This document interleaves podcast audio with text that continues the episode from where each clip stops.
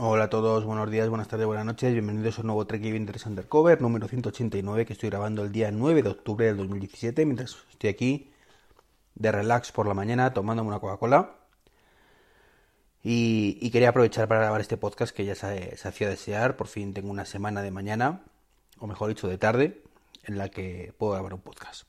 Bueno, vais a permitir que eche un traguito. Más que nada porque se me está quedando la garganta seca. Estoy cogiendo un, catarro y por eso me he puesto la Coca-Cola. Bueno, el otro día os hablé... Perdón. El otro día os hablé del Apple TV 4K. Eh, y se me olvidó comentaros lo mejor del Apple TV 4K o de cualquier Apple TV. Y es la puesta en marcha. Si tenemos un Apple TV anterior, simplemente eh, con iOS, con TVOS 11, perdón, y tenemos activada la casilla de sincronizar ajustes a través de iCloud, el nuevo Apple TV, simplemente acercamos el iPhone, lo ponemos cerca, lo detecta, em, nos pide confirmación y coge del iPhone pues nuestra red Wi-Fi, nuestro usuario de iCloud, etcétera, etcétera. Toda la información importante que tenemos que meter normalmente a mano. Y si tenemos, como digo, sincronización del escritorio, automáticamente se pone a descargarse todas las aplicaciones que tengamos en nuestros otros Apple TV o nuestro otro anterior Apple TV. Así que fantástico. Una gozada ver que nada, en 5 minutos empieza a instalarse todo.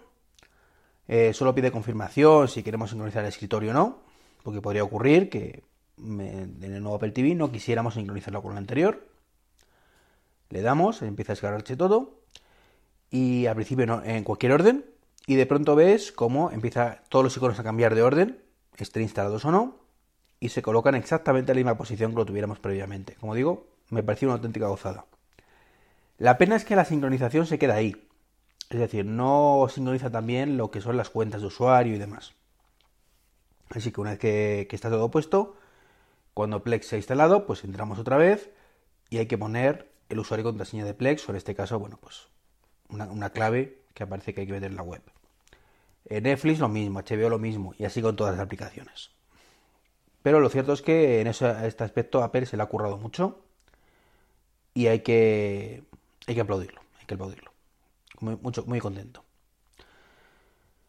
Bueno, la semana pasada fue una semana de, altavoces.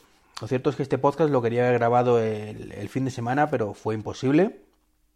Y, y primero tuvimos a Sonos, empresa que hace unos altavoces magníficos según dice todo el mundo que los utiliza y que yo he querido durante mucho tiempo ponerme varios en casa, pero no he podido poner ni uno todavía. Lo tengo que suplir con el Bowers Wilkins que tengo. Y presentó, como digo, un nuevo altavoz que se llama Sonos One. Que tiene como característica principal que tiene Alexa. Uy, perdonad. Que estoy en un sillón de estos que se hace, se abate un poquito lo tenía medio a batir y, al echarme para atrás un poco, pues se ha terminado de batir y suena un poquito todo. No sé si se ha escuchado o no en el podcast, pero bueno, ha crujido un poco. Como digo, viene con, con Alexa y en el futuro eh, vendrá con Google Assistant y me pareció entender que querían que también se pudiera controlar con Siri, pero ahí no lo tengo nada claro.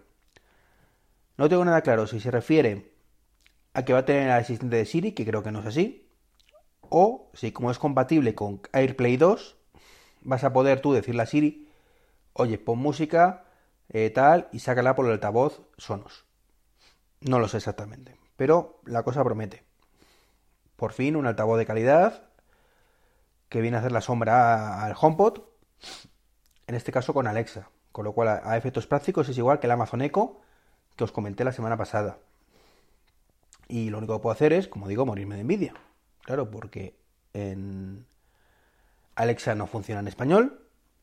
Google Assistant por ahora no funciona en español. Así que, como digo, no es muy, muy buen momento para, para, para quizás comprar un altavoz a lo loco, porque no, tenemos, no sabemos qué va a pasar. Comentaba el otro día por, por Twitter, Cristian, de Matuflinks, Mac, en 8 minutos, que estaba una de las barras de, de Sonos a un precio histórico de 600 y pico euros. Y yo le comenté, bueno, pues que, que, estaba genial, pero bueno, no es muy buen momento ahora para comprar. Primero porque tenemos el tema de los iPhone y demás, con lo cual es un mes de mucho gasto. Y luego porque realmente es que no sé qué va a pasar con, con, los ecosistemas de, de, altavoces. No sé si HomePod va a suponer realmente alguna cosa nueva. No lo sé porque, como dije, su principal hándicap es el tema de la resistencia, perdón, la resistencia, de, la calidad del audio, pero eh, Amazon sacó el otro día unos altavoces también de muy buena calidad. No sé exactamente la misma, pero desde luego que podía hablar de tú a tú. Ahora Sonos hace lo mismo.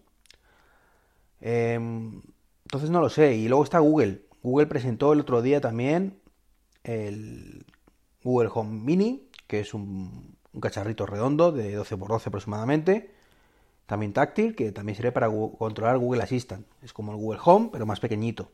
Un Google Home más grande, que no recuerdo el nombre ahora mismo, pero también con alta calidad de sonido, eh, que podías hacer un montón de cosas, exactamente igual que con, que con Google Home normal. El tema del broadcast, que eso ya lo puso también Alex en su momento, que está chulísimo. Decir, oye, emite por todos los altavoces este mensaje, oye, la cena está lista, o lo que sea. Perfecto para casas americanas, como digo yo, o chalets, que tienen dos plantas, y, bueno, para que vamos a andar, a gritos, si podemos tener varios Alexas de estos, eh, o, o, Google Home por casa, y poder hacer walkie-talkies. Entonces, claro, ves todo eso, ves, por ejemplo, Google, como lo ha implementado también con, con productos de Nest, que con los productos de Nest, entonces pues te ponen el ejemplo de un timbre con cámara que lleva incorporado, eh, que además gracias a, lo que llama Machine Learning o, máquina o inteligencia artificial al final, lleva reconocimiento facial y un montón de cosas así. Entonces si llama a alguien conocido, pues te avisa, oye, que, que está en la puerta fulanito. Y tú puedes decir, ah, pues muéstrame a fulanito. Y entonces en la pantalla más cercana, en la cocina o en la televisión, gracias al Chromecast, pues te pone la cámara que tienes en, enfocando a la entrada. O sea, este timbre con cámara. O, oye, ponme la cámara de detrás. Oigo ruido. Y entonces te enfoca la cámara de, con el Chromecast también que tengas detrás. Entonces, todo ese tipo de ecosistema, que, que como digo era el punto fuerte de, de Apple, mm, veo que en este aspecto están muy, muy, muy atrás. O eso me preocupa mucho. Y claro, el HomePod es una incógnita. Realmente es una incógnita. Lo presentaron hace ya cuatro meses.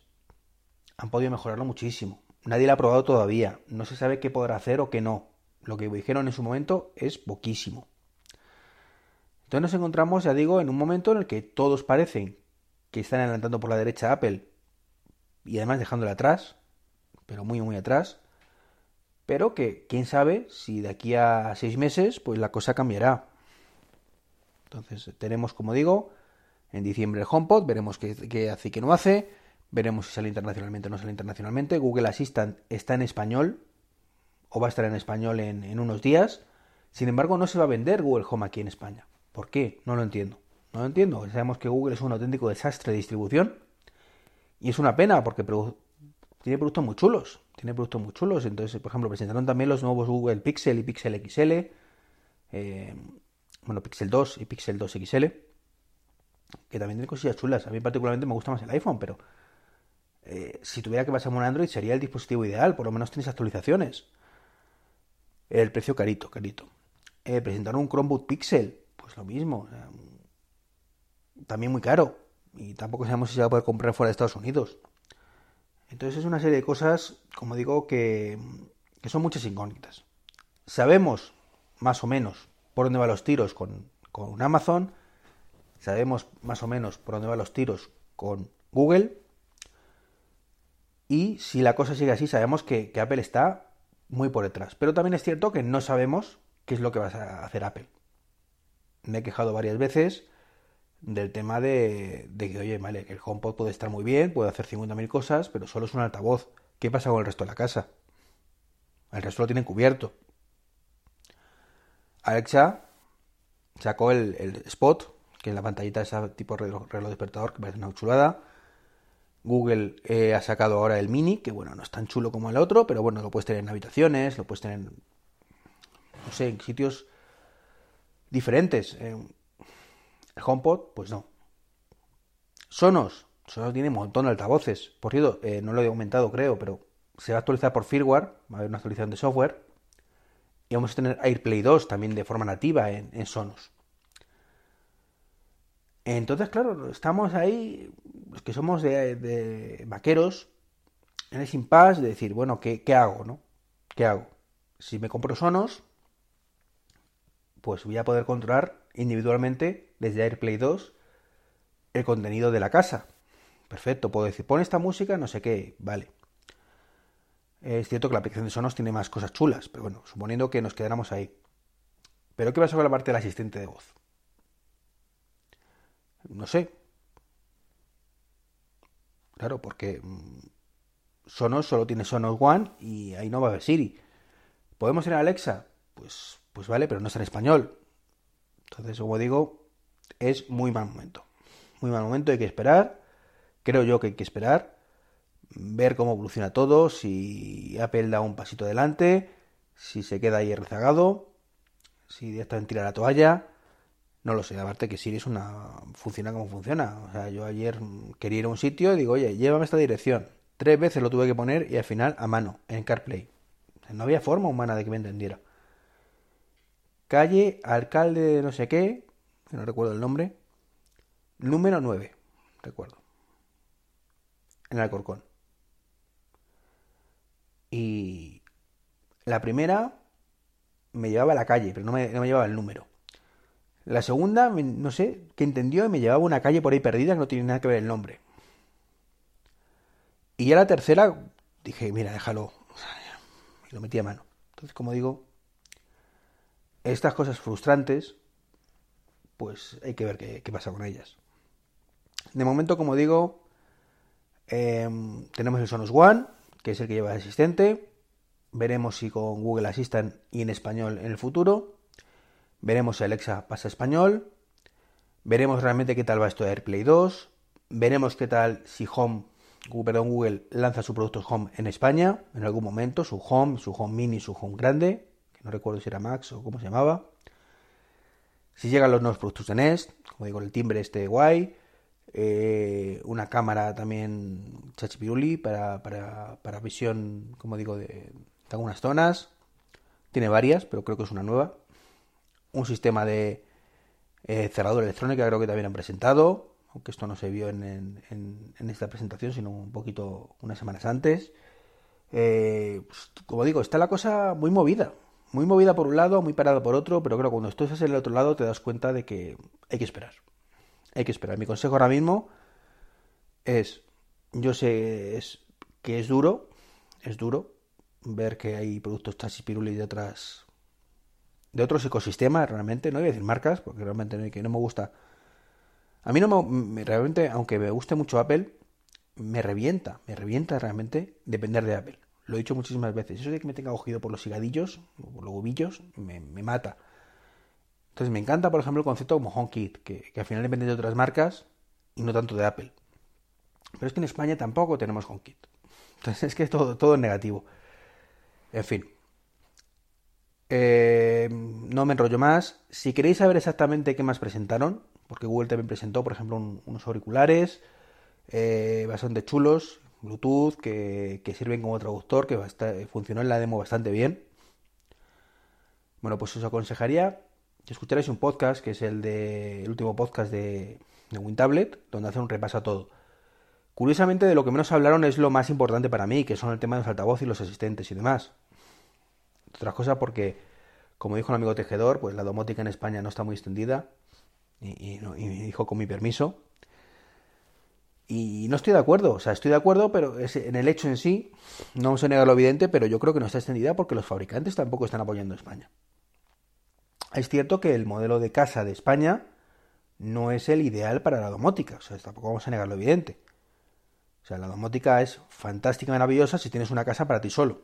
Un chalet independiente o un chalet adosado. Pues contra el garaje, cámaras por todas partes, eh, por seguridad, simplemente. Entonces, ¿qué pasa? Que en España la gran mayoría vivimos en pisos, muy a nuestro pesar, en mi caso. Entonces no tiene sentido tener una cámara en cada habitación ni en cada entrada, porque solo tengo una entrada principal. Eh, lo normal es que los pisos pues no te entren fácilmente. son situaciones que no tienen mucho sentido. Las puertas, como he dicho en Europa alguna vez, ¿por qué queréis que os diga? Claro, al no tener manivela, pues es complicado que una cerradura electrónica abra y no se quede la puerta totalmente abierta y son, como digo, cosas complicadas, pero no porque en España se pase del tema. No creo, simplemente porque no tenemos las herramientas adaptadas a nuestra forma de vida. Así que nada, el gozo en un pozo de por ahora. Veremos qué ocurre en los próximos meses.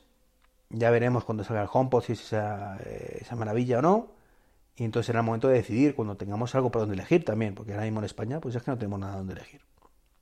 Productos de, HomePod, de, de HomeKit que, que salen tarde man y nunca, con cuentagotas en España, lucecitas, pues vale, pues muy bien las lucecitas, pero es que, como digo yo, mm, si es que eh, apaga la luz en el interruptor principal y se te apaga la luz. Y esto no debería ser así. O sea, tengo un sistema basado en Z-Wave que funciona estupendamente, si no fuera porque son unos perracos los de Fibar y nos sacan una pasarela que, que, que controla las bombillas que tengas. Y yo puedo hacerlo desde internet, desde el móvil, eh, desde el interruptor de la luz y funciona todo perfectamente. No es una bombilla totalmente autónoma. Es que yo no entiendo esa moda de, de bombillas autónomas. Me parecen absurdas, absurdas, pero bueno. Nada más, no me enrollo más. Un saludo y hasta mañana.